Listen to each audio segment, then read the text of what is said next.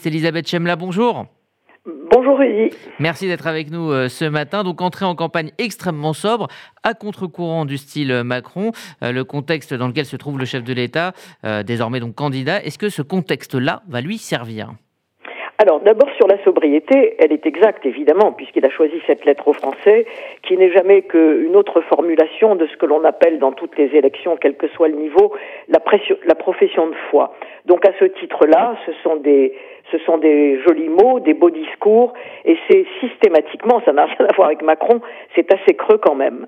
Euh, la deuxième chose, c'est qu'il y a sobriété aujourd'hui, mais ça fait quand même de nombreux mois que jour après jour, Emmanuel Macron est en campagne.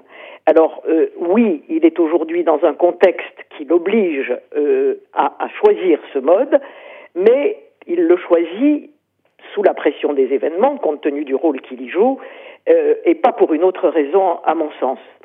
Euh, ça va le, bien sûr que le contexte va le servir. En tous les cas, il le sert beaucoup aujourd'hui. Maintenant, tout va si vite. Regardez, quand nous nous sommes couchés hier soir, pouvions-nous savoir ce qui allait se passer dans la nuit sur la centrale nucléaire euh, ukrainienne? Non. Donc, d'ici l'élection, il peut se passer encore énormément de choses, y compris dans la politique européenne d'Emmanuel Macron, dans son comportement vis-à-vis à la fois de Poutine, des autres Européens, de l'OTAN, euh, qui, qui, pourrait changer euh, à nouveau les choses.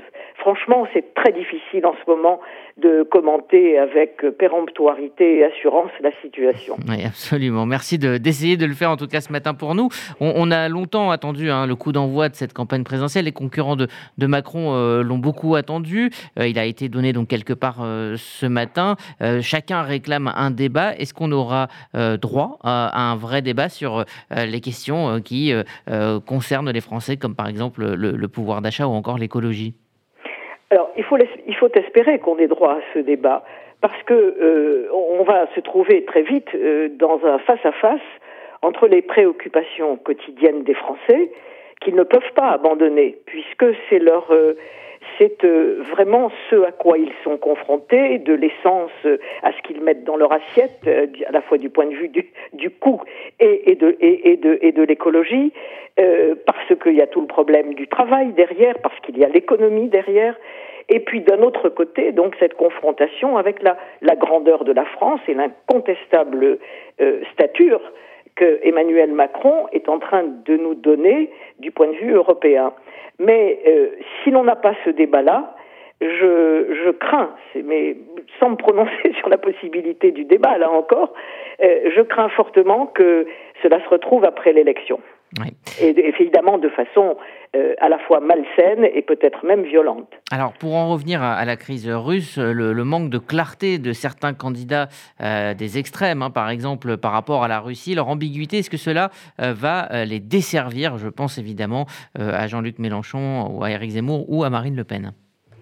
J'en suis pas sûre. J'en suis pas sûre parce que quand on a affaire à des publics extrêmement passionnés, passionnels et militants comme c'est le cas pour chacun des trois que vous venez de citer, euh, ça ne les fait pas beaucoup bouger tout ça. Euh, ils savent très bien quelles sont les analyses, voire les accointances pour Marine Le Pen, qui s'est fait financer par Poutine, euh, avec euh, avec euh, avec la Russie et avec le, le, le chef de le chef d'État russe. Je ne suis pas certaine que ça va peser beaucoup. Il me semble qu'en revanche, la situation d'aujourd'hui telle qu'elle telle qu'elle est, et je dis bien aujourd'hui, c'est surtout Valérie Pécresse qu'elle dessert parce que euh, elle, elle est sur une ligne euh, tout à fait euh, respectable. Je pense que nous très nombreux, très nombreux à la partager.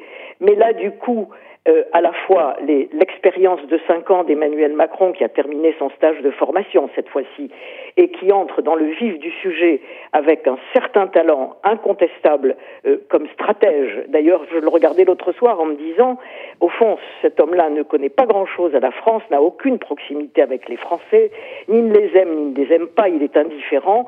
En revanche, vraiment, et ça se voit, c'est un stratège qui ferait un excellent président d'une Europe qui deviendrait une vraie Europe politique. Euh, et, Valérie Pécresse là-dedans, c'est à, elle que, Macron va prendre les électeurs. Et d'ailleurs, je suis sûr que vous aussi, Rudy, vous avez en, ce moment plein de gens autour de vous qui vous disent j'allais voter Pécresse. Ben oui, mais seulement voilà, lui, il est dedans, il manifeste les qualités euh, que l'on connaît, mhm. donc je crois que j'irai plutôt du coup vers Macron.